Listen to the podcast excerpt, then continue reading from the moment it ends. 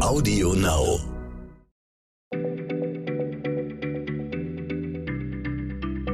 Schneller Schlau, der tägliche Podcast von PM. Herzlich willkommen zu einer neuen Folge.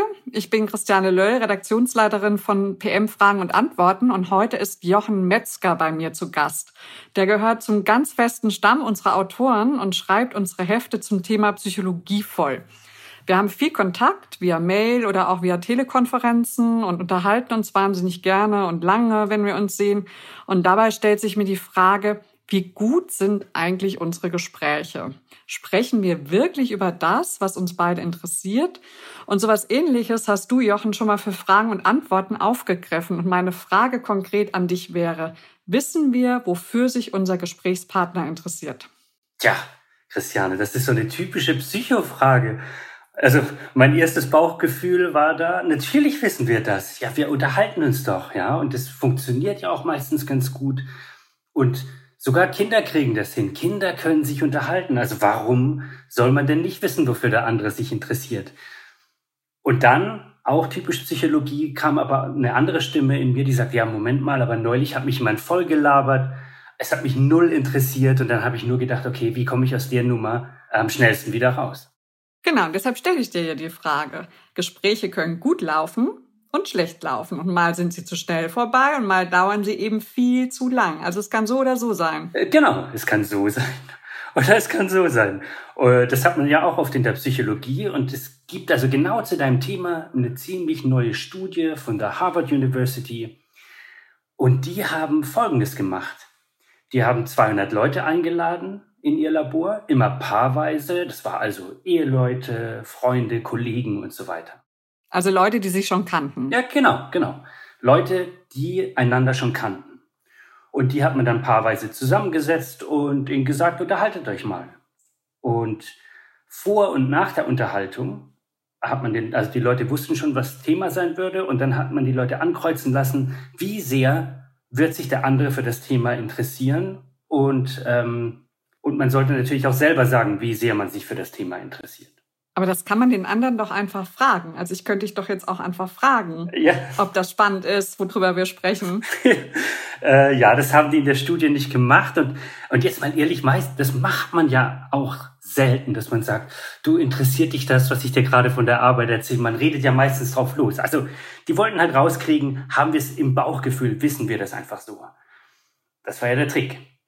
Und äh, jedenfalls haben die dann hinterher, weil wir ja beide Aussagen haben, wie sehr interessiere ich mich dafür, was glaubt der andere, wie, viel ich mich, wie viel ich mich dafür interessiere, da kann man einfach die Sachen zusammenlegen und gucken, wie oft lagen die Tipps richtig.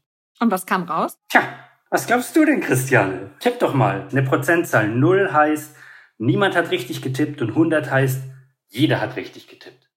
Also dann sage ich mal 50 Prozent. Also in der Hälfte der Fälle haben sie richtig getippt und konnten sagen, ob sich der ein oder die andere auch wirklich interessiert. Also 50 Prozent ist mein Vorschlag. Okay, interessant, interessant. Hintergrund, bevor ich die Sache auflöse. Du bist vorsichtiger als fast alle anderen Leute. Im Durchschnitt, also die Forscher haben dieses Spiel auch gespielt. Was meint ihr? Wie oft liegt ihr richtig? Die haben gesagt, so 70 Prozent. Das ist, kann ich, das habe ich im Bauchgefühl. Du sagst 50 Prozent. Und selbst du bist noch zu optimistisch. Das ist die Auflösung, weil in Wahrheit waren die Leute in weniger als 40 Prozent richtig mit ihren Tipps und die waren, also die Forscher waren großzügig. Das war, ich glaube, eine Zehner-Tabelle. Und wenn man innerhalb von drei Punkten das richtig eingerechnet hat, dann, dann galt das schon als richtig. Also die kurze Antwort auf deine Frage lautet, haben wir es im Bauchgefühl oder nicht, wofür sich der andere interessiert? Nö, haben wir eher nicht, obwohl wir glauben, dass wir es total gut drauf haben. Und woran liegt das? Macht mich ja gerade nicht so froh. Ja, vermutlich äh, liegt es an der Art, wie wir ganz generell die Gedanken von Mitmenschen lesen, also wie wir darüber nachdenken, was der andere gerade denkt.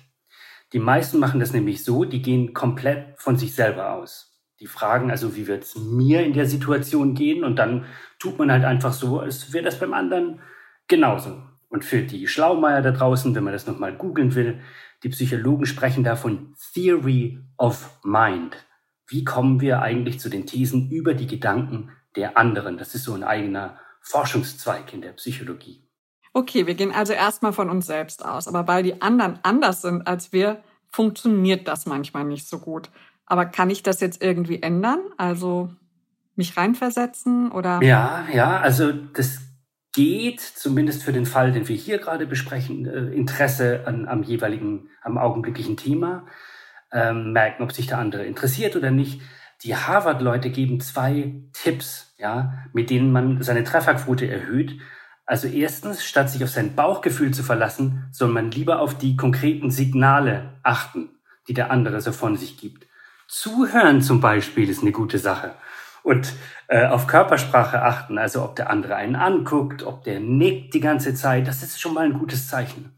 Wenn der andere sein Handy checkt und geht, dann ist es natürlich ein eher schlechtes Zeichen. Und dann gibt's noch eine Kleinigkeit, die fand ich super spannend. Die Harvard-Leute sagen, man soll darauf achten, ob der andere einen häufig unterbricht. Ah, das ist unhöflich, oder? Ein klares Zeichen für Desinteresse, oder? Ja, das sollte man denken, aber zumindest in der Studie, über die wir hier sprechen, war das genau andersrum. Unterbrechen hat dort bedeutet, dass sich der andere total für das Thema interessiert. Also wer unterbricht, hat sozusagen den Mund voller Worte, die er unbedingt loswerden will. Also wenn der andere uns unterbricht, dann ist es nicht unbedingt ein Zeichen von Unhöflichkeit. Es kann im Gegenteil sogar sein, dass der andere sich sogar besonders wohlfühlt und total bei der Sache ist. Also ein gutes Zeichen. Okay, ich verstehe das. Und ich hoffe, du wertest das jetzt nicht als Desinteresse, dass ich dich nicht unterbrochen habe. Ich war nämlich ganz gespannt und ich freue mich auf weitere Folgen mit dir. Bis bald, Jochen, und bis bald, liebe Hörerinnen und Hörer. Und wenn ihr Fragen habt an uns, die könnt ihr loswerden unter schlau.pm-magazin.de. Bis bald. Tschüss. Tschüss. Schneller Schlau, der tägliche Podcast von PM.